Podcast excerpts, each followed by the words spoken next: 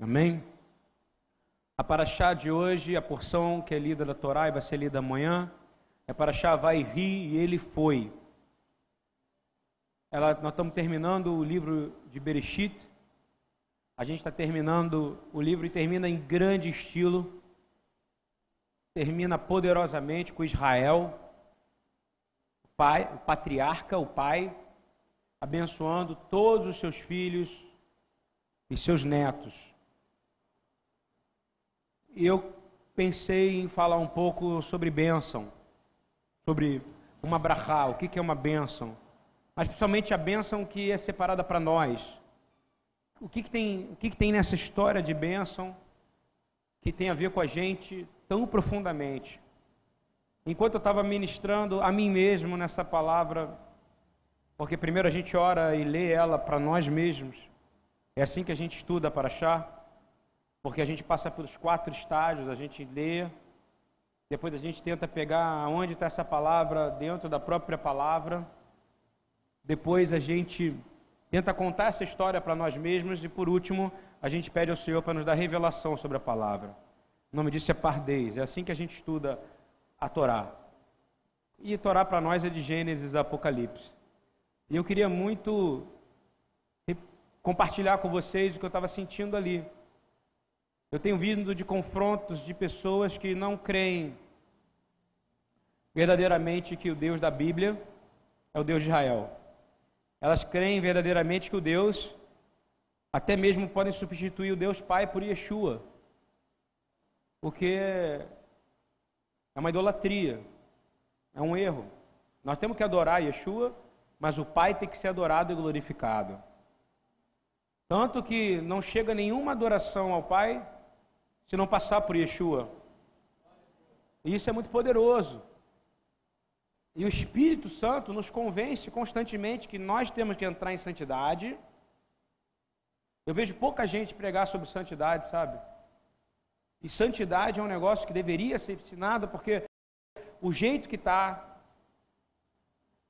Quando eu vejo congregações que lutam tanto pelo campo missionário quanto pela santidade, quando juntam os dois, a palavra e o campo missionário, elas enfrentam extremamente grandes batalhas, porque elas estão indo de acordo com o que Deus quer.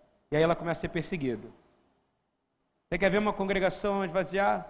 É você começar a pregar a separação do que é santo e do que é profano. E aí tem uma benção que a gente faz constantemente no final de cada Shabat, que é Baruch Atah Adonai, Amavidil Ben Kodesh Lechol. Bendito seja tu, eterno, nosso Deus, que separa o santo do profano. Quem está profanando Deus não pode adorá-lo. E você profana Deus nas pequenas coisas. Ele não falou que ele vai ser fiel no pouco e fiel no muito? Nós temos que ser santos em todas as áreas da nossa vida. Todas as áreas, no nosso relacionamento em casa, no nosso relacionamento na rua, no nosso relacionamento congregacional. Chega uma hora que a nossa paciência até acaba, porque você vê a bagunça que fazem e a falta de alegria e de gratidão por que Deus tem feito. Isso é pecado, ser ingrato com o que Deus faz. Chega uma hora que Deus começa a cobrar aquilo que Ele deu para você. Ah, Deus não vai fazer, Ele vai fazer sim. Ele fez sim. Meu irmão, galardão é exatamente isso. É uma recompensa. Isso não tem nada a ver com graça. Eu li, eu vi essa semana que recompensa não é um problema. Tanto é que você fala que você vai receber galardão. É uma pequena coisa, dar uma água para um profeta, você vai receber um galardão de profeta. Isso tem a ver com primeira e segunda ressurreição, eu não vou entrar nesse mérito. Não tem problema você querer recompensa, mas tem um problema a sua inclinação ser só para requerer recompensa. Você tem que fazer por amor a palavra de Deus. Você tem que fazer por amor ao próximo, tem que fazer por amor à casa do Senhor. Tem gente que só vem à casa do Senhor quando a coisa aperta. Tem gente que só vem na casa do Senhor quando a coisa degringola. E a gente conhece essa história desde o começo. Desde a fundação do mundo. Desde, eu chamo de o evangelho de Bereshit. Ou seja, a boa nova de Bereshit é porque o homem caiu. Eu quero dizer que quanto mais eu prego sobre santidade, está aqui pessoas que estão no Segunda Viva, tanto que trabalham quanto que vêm, eu prego sobre santidade para o cara que nunca conheceu Yeshua ainda. Porque é assim que nós vamos moldar grandes caráteres. Se a pessoa tiver santidade, ela vai ter um bom caráter. Não adianta o cara ter um bom caráter no que tange a negócio, que tem muita gente ímpia que é honesto. Honestidade não tem nada a ver com caráter. Você está ouvindo bem ou não? O caráter de santidade é o caráter de Yeshua que habita dentro de nós. Você pode ser um excelente homem de trabalho, um homem de negócio, um homem que está trabalhando, não tem nada a ver com o trabalho. Santidade tem a ver com postura diante de Deus, tem a ver com sujeira diante de Deus, tem que ver o quanto você tem se mantido constantemente diante do Senhor, principalmente quando você está sozinho, principalmente quando não tem ninguém te vigiando, principalmente quando você não está na casa do Senhor. Isso é a santidade. Falando um pouco de bênção e voltando um pouco sobre queda, quando a gente vê no proto-evangelho, um proto-evangelho que é o que está em Gênesis, é a primeira, primeira promessa que foi dada para o homem, é uma bessorá que existe no, no, em Gênesis 3,15, uma boa nova, é a primeira vez que Deus, quando eu falo, uma, uma, tem gente que confunde bessorá, boa nova, evangelho, evangelho é uma bênção. O evangelho tem poder, não é um evangelho que tem poder, uma coisa, um livro. O que tem poder é a palavra de Deus que está contida na própria boca de Deus, amém? É isso que vai gerar transformação na sua vida. Por que, que em Gênesis 3,15, quando aparece claramente, depois da queda, do pecado de Adão e de Eva, aparece um proto-evangelho, ou seja, uma promessa. E uma promessa é uma bênção do Pai. Quem é o Pai? O Pai Celestial abençoando a criação, que é a terra. Dizendo assim: vocês caíram, vocês pecaram, vocês vão ter que sair daqui. Vocês estão imundos, vocês não podem estar na minha presença. Você entende isso? E ele colocou vestes no homem porque ele é misericordioso, não é verdade? Ele faz um sacrifício, ensina a como se aproximar dele. Ele coloca umas vestes nele. E ele se aproxima. E é assim que ele vê conosco, tudo que Deus quer, ele cria mecanismo para que a gente se aproxime dele. Porque quando a gente está imundo, a gente não pode chegar perto de Deus. Você só chega dentro de Deus, não tem a ver com tomar banho, não tem a ver com se lavar, não tem a ver. A impureza é uma impureza muito pior. É a falta de arrependimento. É a falta de perdão. Santidade tem a ver com arrependimento. Uma pessoa que não consegue se arrepender, ela não está em santidade. Por que, que os anjos que ficam em volta de Deus são os querubins, os serafins, toda a corte celestial, eles não têm pecado. Você concorda comigo? Eles estão lá gritando santo, santo, santo, a terra se enche da glória de Deus. O que, que Deus espera? Que nós cheguemos no santo dos santos. Tem gente que tem apenas uma epifania e nunca entrou no santo dos santos. Está falando em língua, mas nunca entrou no santo dos santos. Você crê no que eu estou dizendo? Ela só tem um arrepio espiritual e tal, mas nunca entrou no Santo dos Santos. Ela está falando três horas de língua, mas nunca entrou no Santo dos Santos. Sabe por quê?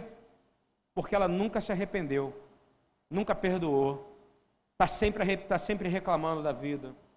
O Senhor abomina murmuradores. Estou errado? Quem murmura está em santidade? Não está. E quando você vê que Deus dá uma promessa, Ele veste você, e é assim o processo até hoje. Yeshua hoje te veste com o sangue dele, para você poder chegar perto do Pai. Não é assim que funciona? Olha que coisa linda. Mas se você não se arrepender, o sacrifício dele, ele é para parar a acusação do diabo contra você, para você ter um caminho para entrar no santo, dos santos. Mas o que vai trazer o reino de Deus para você é o arrependimento. E ele deixou isso claro, porque quando ele, ele fala assim: o Salvador destruirá a cabeça, o Rosh, a cabeça, vamos contar isso, da serpente. Ou seja, o líder das trevas vai ser destruído pelo nosso Salvador. Porém, a serpente vai morder o calcanhar, Ekev, que é a palavra Yaakov, é vem de Ekev.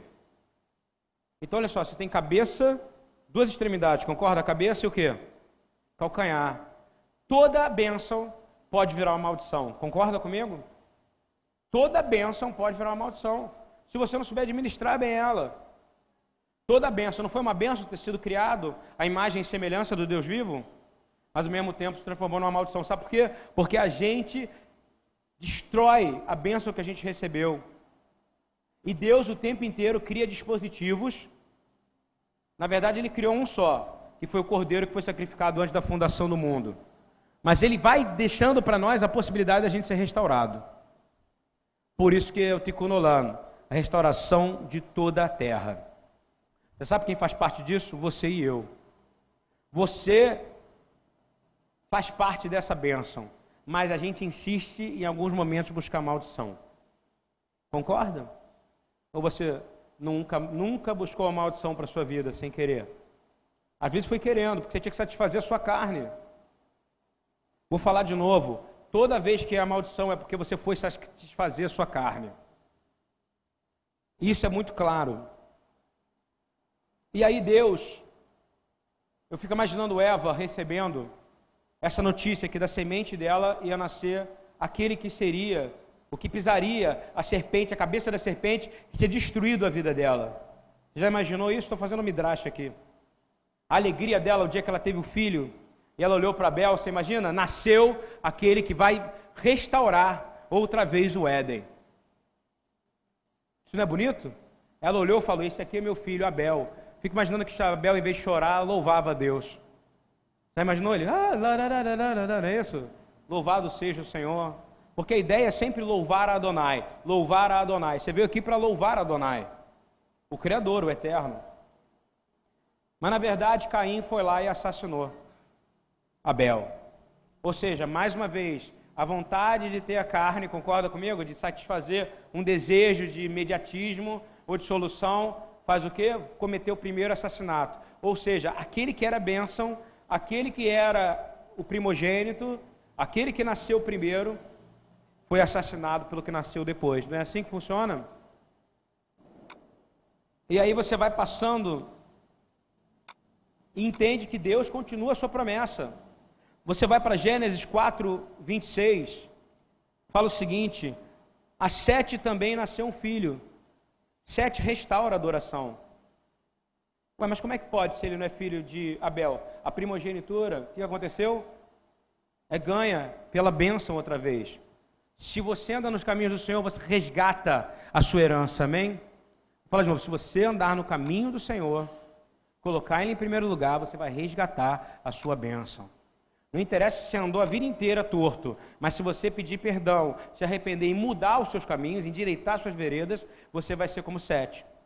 Sete, ele andou no caminho do Senhor e restaurou a bênção que estava sobre Abel. Olha que lindo que está escrito aqui. Sete também nasceu um filho, a quem pôs o nome de Enos. Foi nesse tempo que os homens começaram a invocar o nome do Senhor. Amém? Olha que coisa linda. Volta o que? O nome de Deus ser invocado. Quem invocava? Abel. Aí, quando Abel, quando Sete volta, tem um filho chamado Enos. Eu acho o Enos um personagem importantíssimo na palavra de Deus. Ele volta a invocar o nome do Senhor. Guarda isso. Invocar o nome do Senhor é necessário para nós outra vez.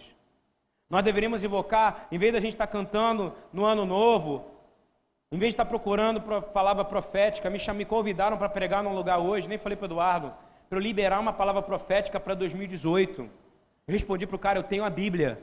E você tem a Bíblia. A palavra que você precisa profética está na Bíblia para 2018. Vocês concordam ou não? Você quer que eu fique falando como é que vai ser seu 2018? Está na Bíblia. Está na Torá está no Tanar, está no Brit Hadashah, no Neivim, no Ketuvim. Sempre teve, mas o homem quer buscar promessas de homem. O homem não quer buscar a promessa de Deus, porque a promessa de Deus envolve ele correr o risco dele não fazer o que ele quer. E o homem quer fazer o que ele quer, não o que Deus quer. E é por isso que grandes homens como Davi caíram e tiveram que se reerguer, mas com muito sangue e com muita morte. Não é verdade? Quando você entende isso, a gente precisa entender que hoje, mais do que nunca, está na época de restauração. E quanto mais perto de Yeshua, eu acredito que eu tenho que estar mais perto de Enos. Eu tenho que estar mais perto de Sete. Eu tenho que estar mais perto de Abel. E eu tenho que estar mais perto de todos eles, acima de todos eles, que é Yeshua. Porque quando eu adoro a Yeshua, eu adoro ao Deus Altíssimo. Porque Yeshua, ele é o que pisou a cabeça da serpente. Mas você precisa mudar. Porque Yeshua não vai falar com quem não se arrepende. Yeshua não vai falar com você se você não tiver um coração contrito. Yeshua não vai falar contigo se você não tiver uma posição, sabe qual? De berer, de joelho no chão, de rosto no pó e dizendo: Eu sou errado e o Senhor está certo. A restauração só vai acontecer de verdade não com árvore genealógica, mas sim com você restaurando a genealogia de Abraão por causa de Yeshua que você ganhou. Pela graça. Se você não entender que a graça é mais importante do que tudo, você não entendeu o Evangelho. Nem tampouco Gênesis 3,15. Porque nenhum filho de Eva pisou a cabeça da serpente. Mas o Filho de Deus e Filho do homem Jesus pisou. Por mim, por você. E foi pela graça. Você está aqui pela graça. E você tem a vida eterna pela graça. Eu estou falando isso que é muito importante. Passa esse tempo todo e a gente entra na genealogia. Quem sabe, quem estuda comigo, sabe que eu amo genealogia. Você passa por toda a genealogia de Enos até Noé. E aí você vê que o homem desandou de novo. Por quê? Porque ele quis satisfazer a carne. Porque ele não buscou ser o quê? Aquele que invoca o nome de Deus. Nós temos que voltar a ser conhecido como povo que só fala do nome de Deus. Nós temos que voltar a ser conhecido como povo que invoca o nome do Senhor. Quem dera se a gente invocasse o nome do Senhor outra vez nas medidas proporcionais do céu e não da terra. A gente tem que trazer o céu para a terra, não poluir o céu com a terra. Você entendeu o que eu quero dizer? A terra é o pó, é o pecado. Com pó e pecado você não entra no Santo dos Santos. Eu estou falando uma coisa que é importante, é tão bonito e vai um recado para aqueles que não há, que são antissemitas. Vai um recado para aqueles que são antes da semente de Shem. Vai um recado para todos aqueles que eu tive que enfrentar esse final de semana. Pessoas que são de origem católica ou origem evangélica, que se voltam contra Israel, se voltam contra o povo judeu. Há uma profecia na Bíblia e todos eles acreditam em Noé.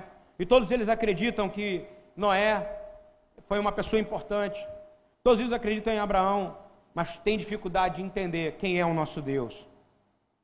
E aí, Noé, que é descendente de Enos, que é descendente de Sete, que é descendente de Adão e que é descendente da perfeição do Filho do Homem, porque ele foi visto justiça nele. E a gente precisa pedir de novo, Senhor, que seja vista justiça em nós aos seus olhos. Não há mais justiça em nós nos olhos de Deus. Porque a gente está preocupado com a justiça da nossa casa. O que, que tem na nossa geladeira? O que, que tem para comer em casa? Muito mais do que a gente está preocupado com a justiça do reino dos céus. Eu vou falar para vocês que têm filhos e filhos pequenos. Nunca foi tão necessário ensinar a justiça do reino na terra. Onde você tem Pablo Vitar, Pablo Vitar, como estrela máxima desse país. Você tem Anitta vendendo as nádegas dela, tipo exportação falando que esse é o Brasil. Esse é o Brasil? Não, isso é idolatria ao corpo, idolatria ao homem, idolatria ao diabo, são satanistas.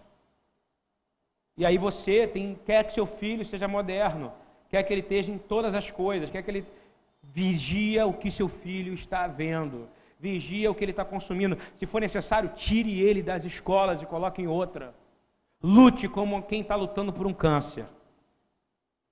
Quem concorda com isso? É tão óbvio que isso é real. Porque se você se acomodar, você vai ter problema depois. A palavra fala claramente que você tem que ensinar diligentemente ao filho e ao filho dos seus filhos, ou seja, o seu neto também é missão para você. Porque se você recebeu a palavra, você é um guardião dela na sua casa. E eu estou chamando a responsabilidade, porque essa é a função pastoral, chamar responsabilidade direcionar para o mover profético. A, profecia é direcionar o povo de Deus à justiça de Deus. A profecia não é falar que carro que você vai ter e o que, que você vai ganhar em janeiro, como é que vai ser sua vida de negócios em fevereiro, como é que vai ser seu junho, como é que vai ser seu balancete de 2018. A nossa promessa é outra. É dizer, olha, se arrependa porque o reino do céu está vindo. Não é isso ou não? Mas isso ninguém quer ouvir, porque o reino dos céus consiste em você ser justo, consiste em você se arrepender, em você parar de querer idolatrar as coisas que você idolatra na sua carne. E eu também, de vez em quando. Envolve você fazer jejum e oração e viver orando e vigiando, porque é o mandamento de Yeshua. Mas isso não é fácil, aí ninguém quer fazer. Vou te dar uma mensagem para você que tem problema com Sem, ou seja, a raiz de Sem, que é o povo judeu. Olha aqui que Noé fala em Gênesis 6, de 6 a 9, é muito poderoso isso. Olha do que, que é chamado Deus. Ele diz assim: então arrependeu o Senhor. Desculpa, eu vou dizer que, no momento, eu estou dizendo que aqui é para falar que o Senhor viu graça e viu que havia um justo. Havia um descendente de Sete ali naquele momento, quando o mundo estava em violência, e era Noé. Depois que passa isso, tudo, construção de arca, dilúvio, passa tudo isso, Noé é exposto pelos filhos em vergonha, e somente um filho tem a justiça do pai. Não é verdade? E o nome dele é Sem, Shem. Para muitos que não sabem, essa é a raiz da palavra semita. Para muitos que não sabem, quando você é antissemita, você é anti-Sem. Você é anti o filho de Noé. E você sabe quem é o filho de Noé? Vou ler para você, Gênesis 9, 26. Chega uma hora que Noé está terminando o ministério dele como pai, e ele tem que fazer uma benção. E todos os homens da Bíblia têm que abençoar seus filhos. Todos os dias, você está ouvindo bem? Todo dia é abençoar seu filho todo dia. Isso é uma coisa que está na raiz semita, porque a minha mãe herdou isso, ela é árabe. Ela me liga todo dia, meu filho, Deus te abençoe. Ela pode estar onde está, agora com o WhatsApp ficou mais fácil para ela. E se eu não respondo amém, ela briga comigo. Você leu e não respondeu, como é que pode? Mas é porque é da cultura semita. Você entende isso ou não? Essa é uma coisa boa. Mas se você tem dificuldade de entender quem é o Deus de Noé, e quem é o Deus de Abraão, quem é o pai de Abraão, que é Sem, o pai de Abraão é Sem, olha o que eu estou dizendo. A herança da bênção que foi dada lá atrás, que pisaria a cabeça da serpente, vem de Sem. Olha só o que, que olha o que, que Noé fala. Na hora de abençoar, no final disse: Bendito seja o Senhor, Atá Adonai, o Deus de, de Shem.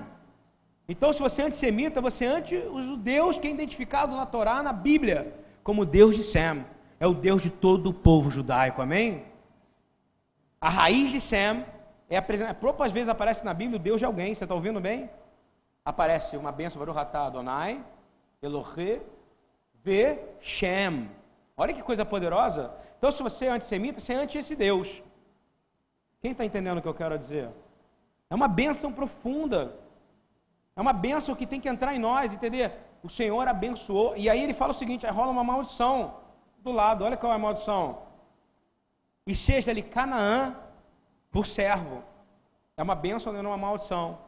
Ele está dizendo: você aprontou. E eu vou te colocar para servir quem? Sem. Seria tão mais fácil a gente entendesse isso, não é verdade? Desde o começo. vou falar de novo, vou ler a tua Bíblia em Gênesis 9, 26. Você tem problema com o judeu, porque eu vi umas 5, 6 vezes hoje, essa semana, dizendo, pô, eu tenho problema com o povo judeu.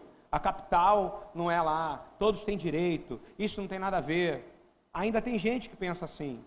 E não é pouca gente, não, é 90%. Eu vou dizer de novo: Bendito seja o Senhor, o Deus de Shem, dito por Noé. Amém? Quer, quer louvar a Deus para dizer: Bendito seja o Deus de Sem, que veio antes de Abraão, não é isso? Passa esse tempo todo. Isso foi uma profecia. Qual é a profecia? Dizendo que de Sem viria quem? Abraão. Olha que coisa linda. Ele profetizou para o filho: Pai, você tem poder para profetizar sobre seu filho, amém? Profetiza sobre seu filho. Se você não tem profetizado, quem sabe é por isso que ele está tão desandado, é por isso que ele está tão teimoso, tão desobediente, é porque você não tem abençoado seu filho todo dia. Pega essa, essa essência semita e abençoa todo dia. Vem cá, meu filho. O que, que é? Eu preciso te abençoar. Ah, você vem você de novo. Vou fazer mesmo. Segura aqui. E abençoa. Com toda a sorte de bênçãos da palavra de Deus. E Abraão, ele é aquele que resgata. Porque nele foi visto que a justiça. Abraão é descendente de Sem. E aí continua a bênção que a gente está vendo lá de trás. De Sete, de Enos, não é isso? Da promessa de Gênesis 3,15 para Adão e Eva, para esse casal que ia ter um filho que ia pisar a cabeça da serpente. E Abraão recebe essa bênção. E essa bênção não se cumpriu na geração dele, foi passado de gerações e gerações. Ledor vador, como a gente fala aqui na Paraxá, quando a gente fala no Sidur, Ledor vador, a gente canta isso. A gente não canta aqui, mas a gente canta isso dentro da tradição judaica. E, e aparece depois que ele faz Akedá, que é o sacrifício de Jacó, ou seja, ele está, de Isaac, ele está sacrificando a sua descendência naquele momento, porque Deus mandou. Ele chegou no limite máximo que um homem pode chegar. Ele não disse, não, não vou fazer isso. Sabe por quê? Porque isso era adoração. Se Deus mandou, é adoração. Concorda comigo? Seja matar um filho, é uma adoração. E ele fala, eu vou ali com meu filho adorar. Não interessa se ele sabia que ia voltar ou não, se ia morrer ou não. Ele foi fazer o que Deus mandou. E é por isso que Abraão é o pai da fé. É fazer aquilo que mais incomoda a nossa carne. É fazer aquilo que está acima do bem e do mal. Porque Deus é o Deus das bênçãos e o Deus das maldições. E o que, que você quer? Que Deus que você quer? Eu quero Deus completo na minha vida. Eu quero Deus que é o Deus de Sem o Deus de Abraão, o Deus de Isaac, o Deus de Jacó, o Deus de Davi, o nosso Senhor Yeshua, amém? O Pai de Yeshua. Abraão recebeu a promessa de que dele seria viria semente seis vezes, ok? Seis vezes ele ouviu isso, seis vezes. O seu filho Isaac ouviu duas vezes. O seu filho Jacó, o seu neto Jacó, ouviu duas vezes também. A promessa aparece na Torá de semente, ou seja, a bênção da semente, ou seja, passada de pai para filho, aparece dez vezes, vindo de Deus. É altíssimo isso, não é? Você tem que entender que você precisa abençoar o seu filho. Nós estamos no mundo que amaldiçoa seu filho 24 horas por 7. Cada vez que ele ouve e que ele vê uma coisa ruim, ele está sendo amaldiçoado. Você está entendendo ou não? Se você não encheu o ouvido dele de bênçãos celestiais, ele não vai identificar a voz, a sua voz daqui a 15 anos, daqui a 20 anos. Quem está entendendo isso? Ele precisa ouvir a sua voz como uma voz que traz uma mensagem do céu, não como uma voz que fala mais uma coisa da terra. Isso ele não precisa mais. Ele não precisa de um coaching que vai ensinar para ele ser bom de negócio, ensinar para ele como é que ele vai ganhar dinheiro, ensinar para ele como é que ele vai se dar bem na vida. Não, porque se ele tiver Deus, ele vai ter caráter, ele vai ser santo. É isso que você precisa, um Deus que seja Deus dos seus filhos. E um filho que aceita o Deus que é teu Deus. Porque senão ele vai substituir. Daqui a pouco a Anitta pode ser o Deus da sua filha ou do seu filho. Não foi? O Deus do rock, não tem isso? o Deus da guitarra. O homem é fácil de fazer isso, cara. Não é o Deus do funk, né? Daqui a pouco está o Deus da sua casa. E a gente quer dizer que isso não vai acontecer. Porque na sua casa habita a bênção de paz para filho, não é isso? E, a benção, e essa bênção que está lá atrás, em Gênesis 3,15, tem a ver com você. E tem a ver com essa porção de hoje. Para você ter uma ideia, a bênção é tão poderosa eu quero chegar no último estágio da bênção de Jacó, que está em Gênesis 49, no final dessa porção. E ela vai falar diretamente algo que tem a ver conosco. Olha o que ele fala em Gênesis 49. Fala assim: o cetro não se arredará de Judá para Yehudá. Aquele Yehudá. Dentro da palavra Yehudá está escrito Adonai. Está escrito eterno. Yud Rei Vav Rei. Tem um Dalet. Esse Dalet é de justiça. Esse Dalet é de adoração. Esse Dalet é de Derer. Sabe o que é Derer? O caminho que te leva para adorar o Deus de Israel. Amém? Quem está entendendo isso que eu estou dizendo? E ele está dizendo aqui: a promessa de Judá já começa no próprio nome de Judá, que é aquele que louva a Deus, ou seja, aquele que invoca outra vez o nome do Senhor. E diz assim: o cetro não se apartará daquele que invoca o nome de Deus e adora a Deus, que é Judá, nem o bastão de autoridade dentre seus pés, até que venha aquele a quem pertencer, e a ele obedecerão todos os povos da terra. Quem é esse? É Yeshua, meu irmão. E essa bênção não tem a ver com você? Você não é povos da terra? Qual o problema de você ser povos da terra? Você ser goim, que é o que está escrito aqui, goim violam. Você é povo da terra que recebeu a bênção de crer que Yeshua é o Senhor e Salvador. E você não é obediente a Ele? Ele teve misericórdia de você. Você foi escolhido, eleito. Eu rogo a Deus que você seja escolhido, justificado e glorificado. É isso que eu tenho pedido a Deus. Porque você crê em Yeshua, já a graça já recebeu pela graça. Mas o que, que vai vir a partir disso? O que, que você virou depois que você creu nele? Quem é você? E eu continuo pensando nisso. E em João 4, 22, Jesus estava conversando com a mulher samaritana.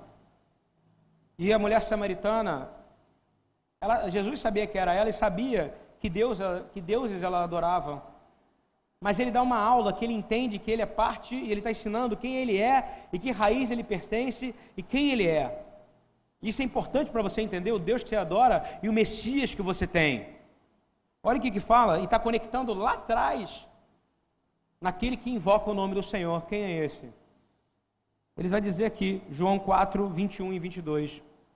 E é claro ele diz assim: Disse-lhe Yeshua, mulher, creme, a hora vem em que nem neste monte, nem em Jerusalém adorareis o Pai. Desculpa.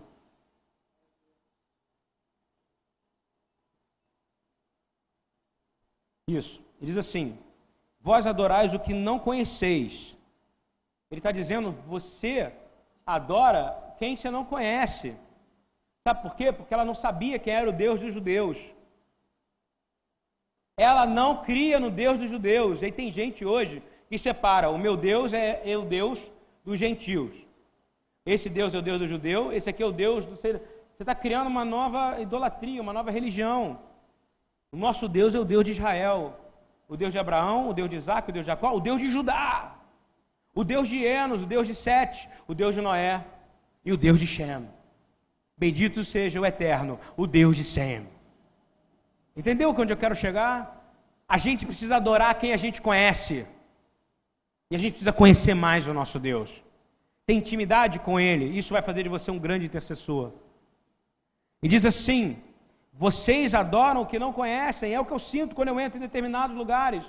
Eu vejo pessoas se encontrando, pulando, gritando, tocando música alta, comendo, bebendo, se casando mas não sabendo que Deus elas estão adorando. Jesus foi claro, toda adoração ele passa por Pai. Está claro isso? Yeshua é digno de todo louvor e de toda adoração. Mas ele presta contas ao Deus de Abraão, de Isaac e de Jacó, o pai dele. Ele sempre fala, o Pai, o Pai, o Pai que está no céu. E essa é a nossa identidade. Nós adoramos Yeshua porque nós queremos dar prazer ao Pai. Essa é a sua identidade. E é aí que você está conectado com Yeshua. Diz assim: vocês adoram o que vocês não conhecem. Aí está olhando para nós e para a igreja aqui na terra dizendo: esses caras não estão me adorando. Por favor, eu estou aqui, ó. Olha para mim, eu estou aqui. Eu estou aqui. Eu sou Deus. Mas ao mesmo tempo eu presto conta ao Pai. Eu sou conectado com aquilo ali, ó. A adoração de Enos, que foi restaurada. Eu sou conectado à adoração de Judá. Eu sou conectado com aqueles que entendem que eu sou Deus de Sem. Vocês precisam entender. E eu preciso viver isso cada vez mais. O prazer de querer gerar prazer em Deus. Isso é poderoso demais. Ter prazer de saber que Deus tem tido prazer com você e quando Ele tem prazer, Ele faz questão que você saiba que Ele tem prazer na sua vida. Quando você está mal é porque você não está gerando prazer em Deus. Você está entendendo o que eu estou dizendo ou não? Quando você está mal, é porque você não está gerando prazer em Deus na sua vida. A sua casa não está tendo prazer, a sua vida não está tendo prazer. Mas quando você gera prazer em Deus, sabe o que acontece? A alegria dele é a sua força, meu irmão. Quando você gera prazer em Deus, você é forte, você voa como águia, você é feliz, você é alegre, você se torna verdadeiramente o povo que invoca o nome de Deus. Você precisa mudar. E eu também. Sabe por quê? Quando a gente é tomado pela falta de paciência do mundo, a gente prefere morrer do que ficar três a quatro horas adorando o Senhor. Porque quando você busca Deus mesmo, o, o John, que é um cara que extremamente perseguido, mas um homem de Deus. Por que eu digo que ele é perseguido? Porque ele ora quatro a cinco horas por dia. E ele fala, vamos orar. Quando ele fala vamos orar, no começo eu ficava com medo. Porque era orar, era um homem que orava mais do que eu. Quatro, cinco horas de oração. E ele fala, vamos buscar até Deus fazer com que as lágrimas dele, como está em sofonia, desçam de alegria, porque a gente está orando. Está entendendo o que é buscar e invocar o nome do Senhor? Quando você invoca o nome do Senhor, Ele vai responder, porque o Senhor reconhece a voz daqueles que o invocam, assim como nós reconhecemos a voz do nosso pastor. Você não reconhece? Se você ainda não ouviu, é porque você não buscou Ele no nível máximo. É você não aguentar mais, é você não dizer, você falar. E vai ter gente que vai te atrapalhar, e você vai dizer, não me interessa. Primeiro o meu relacionamento com Deus, depois com a terra. Concorda comigo ou não?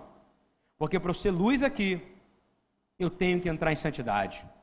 E sabe qual é o filtro? O fogo de Deus na sua vida. Você é lavado no sangue e no fogo. Constantemente, sempre foi assim nos holocaustos, não era? Sangue e fogo. Você continua sangue e fogo. Você não é sacrifício vivo? Sangue e fogo. Sangue de Yeshua e fogo de arrependimento em nossas vidas. Arrependei-vos, pois é chegado o reino dos céus. Yeshua precisa, olha o que eu estou dizendo, ele precisa, para ele fazer o que ele quer fazer na sua vida, que você conheça que Deus você adora. Ele precisa que você fique buscando Ele e indo atrás dele. Ele não falou? Eis que vai vir um tempo que não vai precisar mais do monte, não vai precisar mais do, do, do poço, você não vai precisar mais de nenhum lugar santo. Está escrito também em todos os profetas, fala, não será em lugares santos. Mas chegar um ponto que o Senhor vai gerar verdadeiros adoradores. Você não é um adorador, sabe o que ele quer dizer? A mensagem que ele deu, pouca gente entende isso. Ele fala para a mulher assim: Eu, nós, ele está dizendo o povo dele, nosso povo judeu, adora quem conhece. E vocês não conhecem o Deus que vocês adoram. Está na hora da gente identificar nosso Deus outra vez. Um Deus que abomina o pecado. Um Deus que abomina o pecado. Um Deus que abomina aquele que tem um coração sujo o Deus abomina o avarento, tanto é que ele dá os padrões: o avarento não vai entrar. O avarento não vai entrar no reino dos céus. Você, vai, você pode ler de novo, a gente já fez tantos exercícios tantas vezes aqui. Lá no final fala quem não entra: avarento, prostituição, feiticeiro, não é isso? O cara que tem maledicência na sua boca, que fala do outro quando não está presente, coisa que eu mais vejo é pastor falar do outro quando não está presente e fala que gosta do Deus de Israel. Esse não conheceu o Deus de Israel. Porque quem conhece o Deus de Israel fala do Deus de Israel. E o coração dele não fala do que a boca está cheia. Desculpa, a boca não fala do que o coração está cheio. Meu coração está cheio de Deus, eu só vou falar de Deus. E aí eu vou te dizer, fique grato com o que você tem. Porque tem gente que gostaria de ter o que você tem e não pode ter. Você, na sua ausência máxima, tem gente querendo mais, nos seus piores dias, está ouvindo? No dia que você está mais falido, tem gente que daria a vida para ter a sua vida. Você está ouvindo bem? Para ter o que você tem, para comer o que você comeu. Então, pega a sua característica de santidade e fala: Deus, me perdoa. Eu quero chegar perto de ti. Eu quero sentir a tua presença. Eu quero ser conhecido pelo Senhor, porque eu invoco o seu nome não porque eu sou o maior murmurador, não porque eu sou o cara que mais reclama, não porque eu sou aquele que mais fala dos outros, não porque sou aquele que tem mais pena de si mesmo. Eu quero ser conhecido não porque eu, pelo que eu peço, mas pela maneira que eu adoro ao Senhor. Eu quero adorar o Senhor em espírito e em verdade. E para isso você precisa conhecer. Aí você vai ter uma resposta maravilhosa da palavra de Deus. Se você está preocupado se você está, está enxertado ou não, se você recebeu essas bênçãos que eu estou falando aqui, de Gênesis a Apocalipse, eu fui passando as promessas de Gênesis Apocalipse, aonde eu estou chegando em vocês. Quando você entra em Gálatas 3, de 13 a 15, fala exatamente a parte que te cabe nesse latifúndio. E a parte que te cabe nesse latifúndio é linda. Diz assim: Cristo nos resgatou da maldição da lei. Ou seja, você não vai ter alguém que vai te assassinar, você não vai ter alguém que vai fazer com que você pague o preço. Você está entendendo o que eu quero dizer? Não é a Torá, tira a palavra Torá disso aqui. Ele está falando de uma única coisa. Cristo nos resgatou da maldição da lei, porque nenhum de nós nessa sala conseguiria cumprir os mandamentos de forma que gerasse prazer em Deus. Você nunca geraria prazer em Deus pela sua lei. Deus criou a lei para uma única coisa, e eu estou dizendo isso porque tem a ver. Tem gente que acha porque entra em lei, vai entrar na genealogia de Abraão. Porque entre lei, você vai receber alguma coisa, não vai receber nada. Porque o que foi te dado, foi te dado pela graça. E essa é a genealogia, é a genealogia da graça, amém? O que é de Israel é de Israel, e o que é das nações é das nações. Judá fez um trabalho excelente, porque Judá conseguiu se manter. O rei Davi é de Judá, concorda? Os reis de Judá são de Judá. Até chegar Yeshua, Yeshua é o grande rei que vai restaurar o trono de Davi. E ele cumpriu nele e ele foi o único que abriu essa porta para nós. E diz assim em Gálatas: Cristo nos resgatou da maldição da lei. Sabe o que significa isso? Que você, meu irmão, pode ir para a cadeia, pode ter cometido assassinato, pode ter cometido um adultério, pode ter cometido um estupro. Se você se arrepender verdadeiramente, igual aquele homem da cruz, ainda hoje você vai ver o Senhor, porque a graça não tem nada a ver com a lei, amém? Você está entendendo, Gilmar? Se você se arrepender de verdade, é aí que entra um dispositivo, que é a graça de Deus. E aí você entra numa genealogia muito mais poderosa que a da graça, aonde judeus e gentios podem entrar no trono da graça de Deus. E é por isso que Judá recebeu, porque tudo isso tem que ter um governo, não é verdade? Senão não ia, ia ficar confuso. Tinha que ter uma ordem. Quem é a ordem? O cetro que vai estar na mão de Jesus por toda a eternidade, por mil anos governando, e depois por toda a eternidade, porque Ele é eterno, Ele é sem princípio e sem fim, e o governo está nas Suas mãos. Continuando lendo Efésios para a gente fechar, diz assim: fazendo-se maldição por nós, olha só, Yeshua, com toda a sua autoridade, ele se faz maldição por mim e por você. Ou seja, ele não mudou nenhum centímetro dessa lei, você está entendendo? Nem uma vírgula, nem um tio. Ele cumpriu a lei em si, porque ele sabe que você não conseguiria cumprir pelo peso que ela tem. Porque está escrito: Maldito todo aquele que for pendurado no madeiro, Levítico. Então ele fez isso para que tu não sejas maldito. Mas ele quer uma coisa: arrependimento. Senão você não vai conhecer o rei. Olha só que condição. Ele sabe quem se arrepende de verdade ou não.